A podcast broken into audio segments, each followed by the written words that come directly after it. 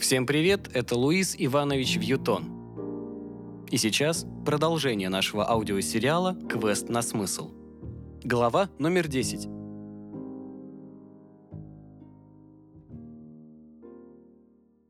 «Подожди», — нахмурилась Вика. «Я ничего не понимаю. Давай ты успокоишься и начнешь с самого начала и по порядку». «Да», — шумно выдохнула я. «Эмоции зашкаливают, несу сумбур какой-то. Может, тебе кофе налить?» «Нет, давай лучше чаю. Кофе я уже пять раз за утро пила». «Хорошо, сейчас принесу». Вика ушла за чаем, а я села за свой стол и попыталась успокоиться. Сердце бешено колотилось, не стоило пить так много кофе, причем подряд. Когда я сегодня прилетела к Игорю и вывалила на него все, что распирало меня изнутри, он тоже ничего не понял. Пришлось ждать, пока он примет душ и напьется кофе. Но и тогда до него не сразу дошло, а когда разобрался, отнесся к моей задумке с некоторым скептицизмом. Пришлось выпить с ним еще две чашки, чтобы окончательно убедить его вложиться в мой проект. Так что две главные составляющие идея и деньги у меня уже были. Дело оставалось за малым — реализовать. Зашла Вика с двумя бокалами. Один она поставила передо мной, а с другим села напротив и приготовилась слушать. Блин, хотелось сказать очень много и сразу. Меня сейчас опять понесет. Я еще раз попыталась унять чехарду в голове и для начала сделала несколько глотков чая. Потом закрыла глаза и медленно досчитала до десяти. «Ты читала повесть Яны о ведьме?» Наконец решилась начать. «Да», очень хорошо. Я облегченно выдохнула, радуясь, что не придется пересказывать ее в третий раз за утро. Мы кое-что в ней изменим. Ведьма из деревни, которая стоит где-нибудь в болотах на самой окраине Древней Руси, попадает в Москву. Здесь она знакомится с современными технологиями, которые потом использует в своих заклинаниях. «Я слушаю», — кивнула Вика. «Продолжай». Пока Яна будет переписывать книгу, мы подготовим почву, вывалим кучу научных статей, которые подтверждают древние народные рецепты. Может, пару ночных шабашей устроим со всей современной шелухой типа айфонов, но в языческом стиле. С прыжками через костер, ну, тут надо пофантазировать. Ты хочешь создать новую субкультуру? Что-то вроде того. Зачем? Они долго не живут. А нам и не надо долго. Это простой яркий образ для начала. Идея в том, что мы объединили древние знания о растениях и полученные научные открытия, которые их доказали. Где-то я это уже видела. Не-не-не-не-не, это не будут новые передачи про рептилоидов и всякие шамбалы. Тут вся соль в подаче. Стоит больше разоблачать, чем подтверждать. Мы делаем упор на современную науку, проводим исследования, говорим, что вот тут наши предки ошибались, а вот тут получалось больше вреда, чем пользы. Но вот с этим они угадали на 100%, и по последним данным, например, лаванда, если она собрана в определенном месте и в нужную фазу Луны, обладает поистине уникальными свойствами. И говорим это, имея на руках научные доказательства. Подключим каналы с научпопом. Пойдет. В основе должны казаться именно исследования, а вокруг них мы уже расставим яркие и эмоциональные образы. И как ты будешь иметь на руках доказательства? Об этом не волнуйся. Я прочла горы разных исследований, мы докажем то, что нам нужно. А то, что мы будем многое опровергать, создаст имидж компании, для которой важнее истина, а не тупо втюхать то, что случайно сварили. Но это целиком моя забота. Тебя я хотела попросить о другом. Дай угадаю, я стану той ведьмой, которая сварит для тебя зелье истину? Умница ты моя, все ты понимаешь. Нужно будет поехать в лабораторию на наш завод, взять за основу исходный продукт и добавить туда трав. Ты же понимаешь, что это не так просто. Понимаю, и поэтому прошу поехать именно тебя. Во-первых, ты знаешь практически все травы, и у тебя есть на них выход. Во-вторых, я точно знаю, что ты не позволишь схалтурить и не выдашь мне туфту. И в-третьих, как химики, ребята там в Белоруссии толковые, но молодые. Им без хорошего руководителя с этой задачей не справиться. А ты лучший из тех, кого я знаю. Так что... Хорошо, я поеду, но на это нужно время. Пока Яна будет писать, а это месяца три или четыре, я буду удобрять почву, а ты подготовишь первую линию. А может и не одну. Только составь список трав, которые будешь пробовать в первую очередь. Заранее найдем исследования, а на что не найдем, закажем. И второй список. Туда попробуй внести то, что использовать точно не станешь. В первую очередь, и чему эта очередь должна соответствовать? Молодость, красота, женское здоровье. Списки тебе отдать. Первый Милене. Она сбором информации займется, а вот второй — мне. Вика надолго задумалась. Изредка отпивая чай из бокала, она сосредоточенно хмурилась и иногда указательным пальцем терла переносицу. «Ну давай», — думала я, — «голова-то у тебя есть и всегда работала как надо». «Да», — сказала она наконец, — «это можно устроить. Когда нужно ехать?» «Как можно скорее, и помни, главное, без потери качества». «Могла бы и не говорить, меня только смущает один момент. Говори». «Яна, ты уверена, что она согласится?» «Уломаю. Тебе не повесть нужна, роман. Рассказы у нее на удивление классные, но она по объему больше ведьмы ничего не писала. Да и написала на троечку. Ломаешь, а у нее не выйдет.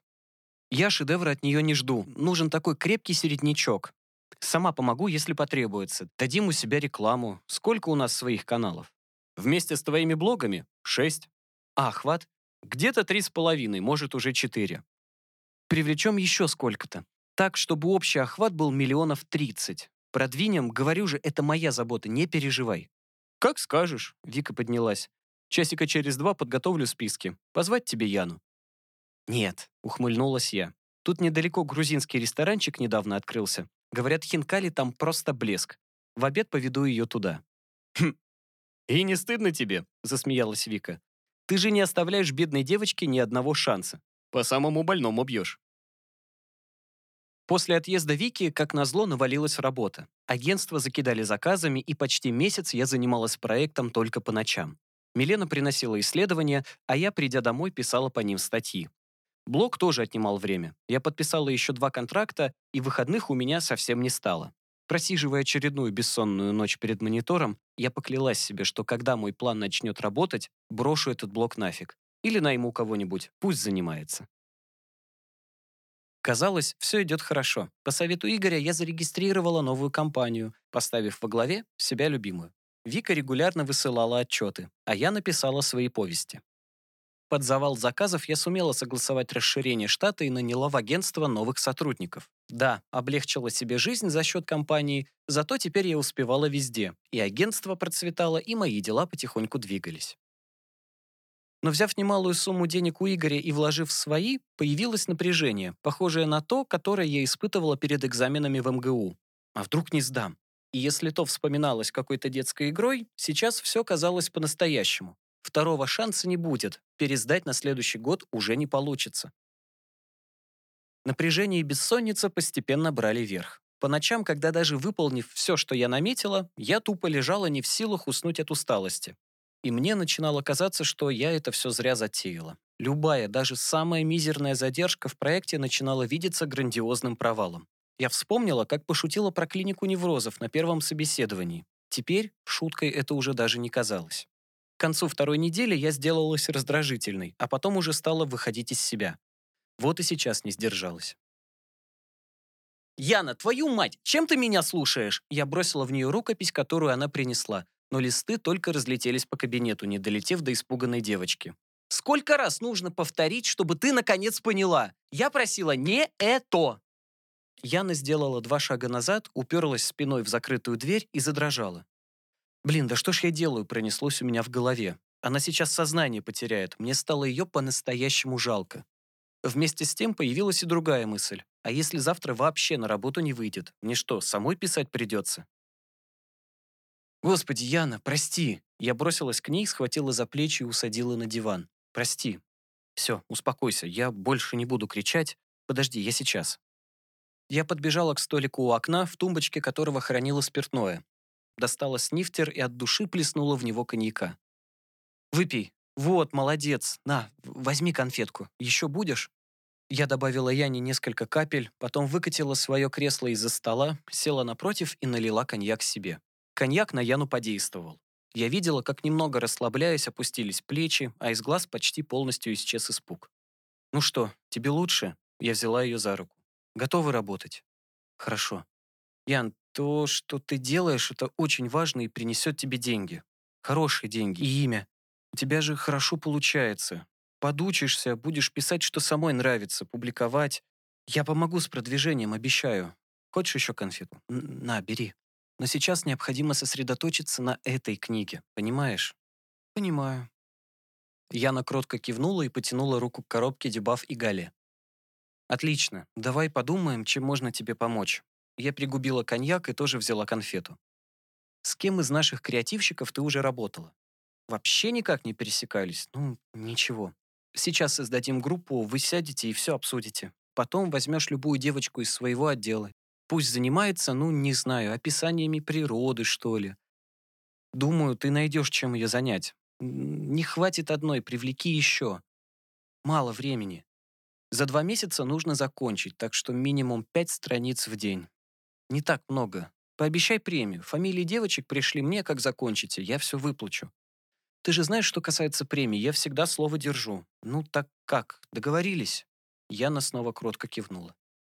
«Тогда распечатай свой первоначальный вариант «Ведьмы» в трех экземплярах и иди во вторую переговорную. Минут через десять буду». Я допила коньяк, закатила кресло обратно за стол и вышла следом за Яной из кабинета. «Знакомься, это Глеб и Марина». Яна встала и пожала им руки. «Выбрала для тебя двух самых толковых. Садитесь, в общем так, нужно составить синопсис романа и кратко описать каждую главу. «Какой объем?» – спросил Глеб. «Глав 25, может 30. Теперь по сюжету. Я встала и начала ходить по переговорной комнате. Мне понравилась твоя идея, Яна. Ты распечатала? Раздай. Но мы кое-что изменим. Никакой Испании. Языческая ведьма из Древней Руси попадает в Москву. Только не придумывайте имен, выберите что-нибудь славянское. Избора, Яра, может, Милослава. В общем, попадает в наше время, ей тут не нравится вообще, и она хочет вернуться на свои болота. Но колдовать как раньше у нее не получается. Со временем она находит способ и начинает потихонечку выражить. Этот способ как раз один из основных методов. Ей надо сварить зелье, натереться им, взять в руки что-то из современных гаджетов и прочитать заклинание. По отдельности ничего не работает, только все вместе. Вот еще что, пусть найдет рецепт э, нового зелья, потому что травы, которые она знает, о, в Москве не растут. Она может просто всегда носить с собой смартфон.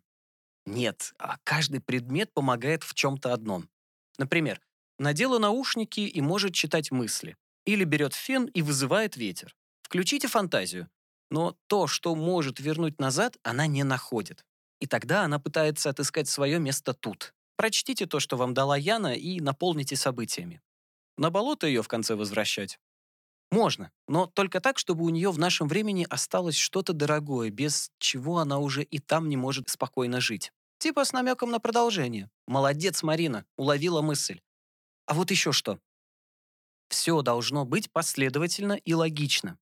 Я не хочу видеть чего-то типа «А чего это я иду прямо, если я пойду направо?» должны быть понятны причины, почему она повернет сейчас направо и почему прямо идти уже нельзя. Она не дура, и если творит какую-то необъяснимую дичь, то не из-за своей дремучести, а потому что этот мир для нее чужой. Понятно? Вопросы? Она добрая или злая? Лучше, как в исходнике, просто ведьма. Ее преследуют, типа местные темные силы или что-то в этом роде. Это решайте сами. Все? Теперь ты, Яна, не пиши роман как рассказ. Читать это будет невозможно. Глава 10, максимум 12 страниц. Каждая сюжетная линия должна быть закончена. Внешний вид героини оставь какой был. Ей по 30, но выглядит на 17. Рыжие длинные волосы, зеленые глаза и что там у нее еще было. Еще один важный момент. Постарайся как можно ярче показать ее внутреннюю трансформацию. Как она меняется сама и с этим меняет мир вокруг. И побольше эмоций, тактильных ощущений, разных запахов, звуков. У тебя это здорово получается. Ну, как в рассказе про аиста, который боится летать. Я когда читала, будто сама на той запруде была. Реально видела, как он себе перья выдирает. В общем, классно написала. «Спасибо», — засмущалась Яна. Казалось, она уже забыла про инцидент в кабинете, но я не была уверена, что это так. «Брось. В принципе, тебя за каждый рассказ хвалить можно. У тебя талант. Но сейчас ты пишешь роман, не забывай. Так, а что еще? Глеб и Марина, необходимо сделать все как можно скорее. Все сверхурочные оплачиваю в двойном размере из своего кармана. Сразу плюс за скорость. После выхода книги добавлю. По результатам продаж. Так что в ваших интересах создать что-то уникальное и лишнего не болтать. Если еще возникнут вопросы или что-то понадобится, сразу ко мне. Все понятно? Отлично. Начинайте. Я вышла из комнаты и посмотрела на часы. Скоро обед. Я достала телефон и через приложение Delivery заказала три больших пиццы. Первой выбрала четыре сыра, и она любит ее больше остальных, а две другие ткнула наугад. «Леночка», — я подошла на ресепшн, «во второй переговорной сейчас работает Яна с группой. Проследи, чтобы им не мешали. Да и минут через 30 привезут пиццу, пусть курьер сразу им несет, во вторую. Охрану предупреди, а то как в прошлый раз будет. Сейчас сделаю». Лена потянулась к телефону. «Что-то еще?» «Нет, на этом все, спасибо». Возвратившись в свой кабинет, я выпила еще коньяка. Вопрос с книгой казался решенным, но это только треть от того, что задумано. Нужно двигаться дальше и разбавлять сухие научные статьи о мудрости предков шумом и красками. Я подняла трубку и вызвала по внутренней связи из разных отделов семь человек, которых наметила еще месяц назад. «У нас есть заказ», — сказала я, когда все собрались. «Дизайнеры, первое задание для вас. Косметическая компания New Old просит разработать новый логотип и упаковку для продукта. Новая линия будет продаваться в Восточной Европе для начала, а концепция такая – древняя мудрость, магия и современные технологии. Может, что-то на фоне единицы и нулей. Как титры в «Матрице»? Можно, но только чтобы не было прямой отсылки к фильму. Главный герой там летает и все такое, у нас другая магия. Сделаем векторный узор под микросхему, а в центре, где должен быть микропроцессор, вставим логотип. Э, стилизуем буквы под руной или славянской визью. Если что, легко поменяем на готику, например. Угу, отлично. Сделайте еще несколько вариантов. Кто будет заниматься логотипом, можете начать. Сообщите только, когда можно будет набирать фокус-группу. Я подождала, пока дизайнеры выйдут, и обратилась к оставшимся. У вас задача повеселее. Нужно провести несколько мероприятий награждения. Я знаю, что сейчас это уже почти не делают, но для первого раза проведите конкурс какой-то, что ли, вот New Old. Тема? Пофиг, на ваше усмотрение. Тут главное правильно снять само награждение в стиле неоязыческого праздника. Нет первых или последних мест, три победительницы награждаются одинаково. Выберите какой-нибудь древний праздник, не сможете найти, вообще придумайте. Награждение ночью, при свете костров, в некоторых местах неоновой подсветки добавьте. Фолк-группу пригласите, электрофолк, разумеется. Три девушки, одна воплощает в себе красоту, другая — молодость, и выберите третью с грудью побольше, пусть символизирует женское здоровье. Подарки им не просто дарят, а проводят ритуал. Поработайте над церемонией.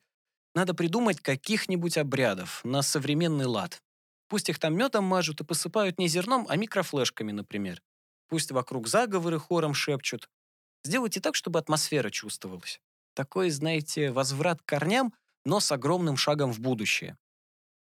И можно дать всему это определение, что-то типа техномагия. Может, техноязычество? Термин уже есть, но у нас широко не используется. Супер, это как раз то, что нужно. Оставляем. Сроки?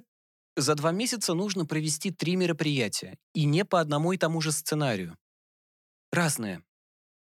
Есть выход на ТВ, на одно из награждений приедут снимать репортаж для новостей, на второе или третье. Посмотрим, как первое пройдет. Я понимаю, работы много, не будете успевать, приходите ко мне. Решим, что делать, может, привлеку еще людей. Что дарить будем? Посмотрите, что сейчас модно хотеть. Короче, на подарки не скупитесь. Все должно выглядеть так, как будто кто-то купил Феррари последней модели, пригласил дизайнера с мировым именем, и тот намеренно, но офигеть как классно состарил тачку.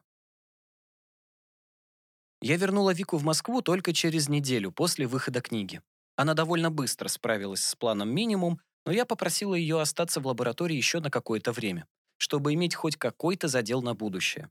В свое оправдание и чтобы показать, какие ресурсы задействованы, я скидывала ей ссылки на статьи, шабаши с награждениями и присылала новые главы из романа, которые писала Яна. Все эти награждения у костра изрядно влетели в копеечку. Видосы были сняты добротно. Ярко, качественно, правда, не совсем так, как я хотела. Но судя по просмотрам этого трэша, своей цели я добилась. Другое дело роман. Признаюсь, сама с нетерпением ждала новых глав. Когда я прочитала первые три главы, то не была уверена, что Яна сможет закончить книгу. Нет, написаны они на удивление здорово, но тот темп, который она взяла, и та скрупулезность в описании создаваемого ею мира наводили на мысль, что азарта и фантазии на все 30 глав ей попросту не хватит. Я даже вызывала ее к себе и хотела попросить сбавить обороты, но когда она зашла в кабинет, я ее просто похвалила. Пока я нашла в кабинет, я решила, есть вещи, которые не стоит координировать на все сто процентов. Я выбрала талантливого человека, подобрала отличных помощников, вместе они поймали волну. Мой контроль только помешает. Вот если сама придет за помощью. Но помощь я не оказалась не нужна. Сначала она привела к содействию одну девочку, потом вторую, а когда у них случился ступор, шла к Глебу и Марине. И все очень скоро возвращалось в прежний ритм. Я только зря переживала. Книга получилась шикарная, затягивающая, таинственная и с на обложке. Похоже, я написала свою героиню именно с нее, и другой кандидатуры я даже не могла себе представить. Мне потребовалось потратить массу времени и сил, чтобы убедить Милену стать лицом книги. Но кое о чем я умолчала. Я собиралась сделать ее не только лицом книги, а еще и своей компании. Зная Милену, нужно было сделать как можно больше удачных фотографий, и поэтому фотосессия несколько затянулась.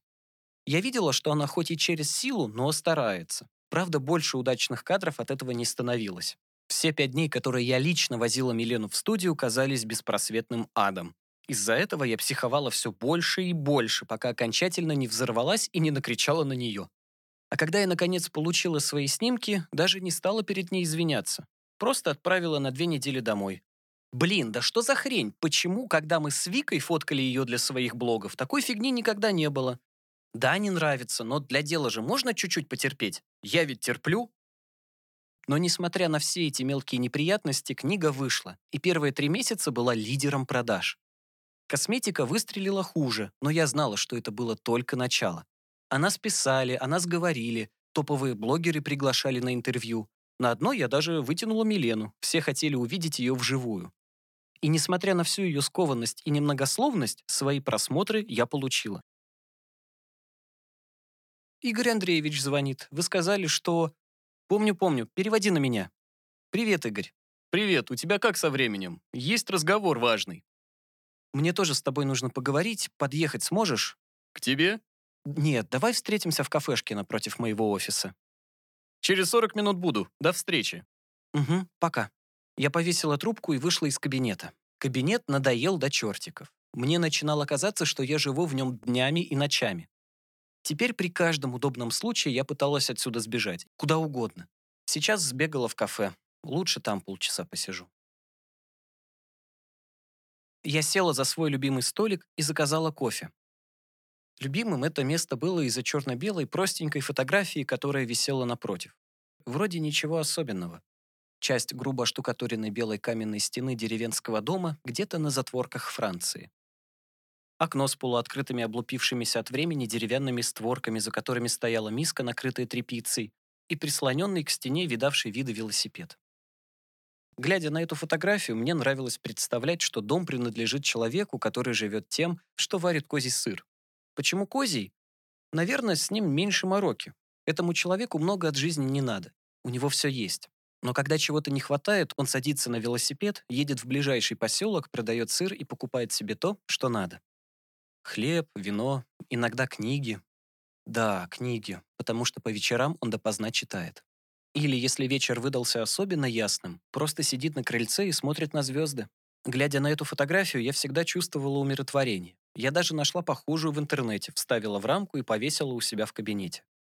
Но это не вызывало положительных эмоций, даже наоборот, это была фальшивка, потому что я точно знала, как выглядит настоящий дом. «Медитируешь?» — раздался над ухом голос Игоря. «Привет!»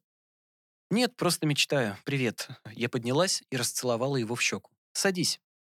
Что ты такого важного хотел мне сказать?» «Давай сначала ты». «Ладно, смотри. Продажи косметики растут даже немного быстрее, чем говорили аналитики, а книга расходится на ура. А ты говорил, что есть знакомые на ТВ». «Есть», — кивнул Игорь. Вот что я подумала. Мы закрепим успех и еще раз прорекламируем нашу компанию.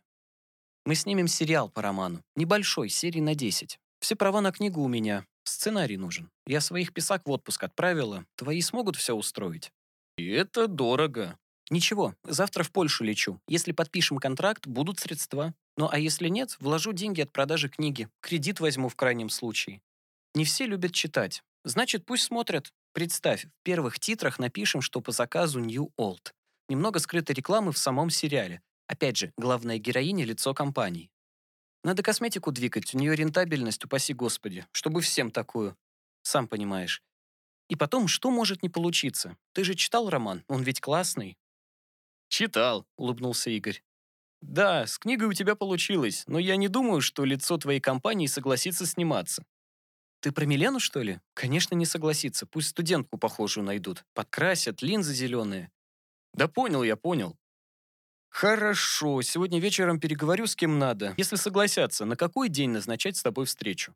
На любой. Вся эта шумиха рано или поздно пойдет на спад. Нам надо на первых порах как можно дольше ее поддерживать. Снимем сериал, там, глядишь, и вторая книга выйдет. Согласен, постараюсь все устроить побыстрее. А ты о чем хотел поговорить? Я в Австрию переезжаю через месяц-другой. Кое-какие дела закончу и сразу туда. На совсем? А партнер твой, как его, Самойлов?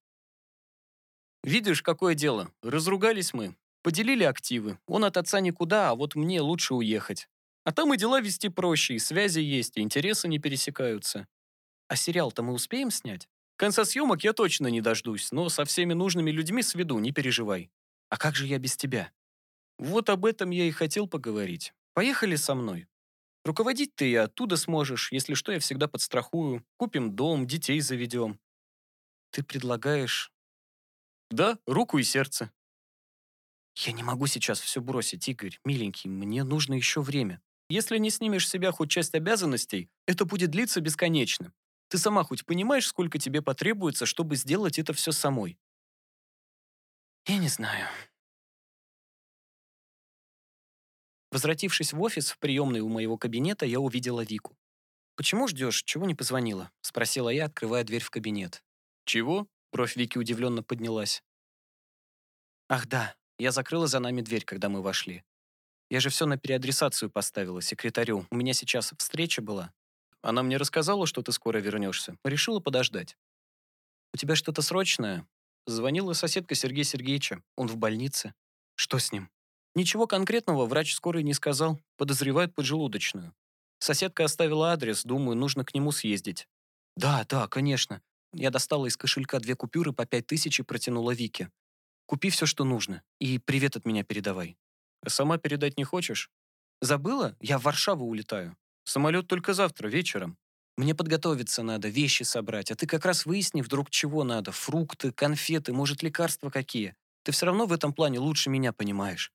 Хочешь, Милену с собой возьми. Я как приеду, обязательно найду время и сама заскочу. Кать, Милена уже неделю на работу под шофе приходит. Мне не говорит, почему. Да ну ее. Отмахнулась я. Всего-то и надо было посидеть рядом и ответить на пару вопросов. На камеру. Она же терпеть этого не может. Ничего, погорю денек-другой, успокоится. Я забираю ее домой. Не дергай ее какое-то время, ладно? Как хочешь, поморщилась я. От нее сейчас все равно никакого проку. Вика развернулась и, не прощаясь, вышла из кабинета. Я немного постояла, потом убрала свои деньги обратно в кошелек и села за компьютер. Надо перечитать контракт для завтрашней поездки.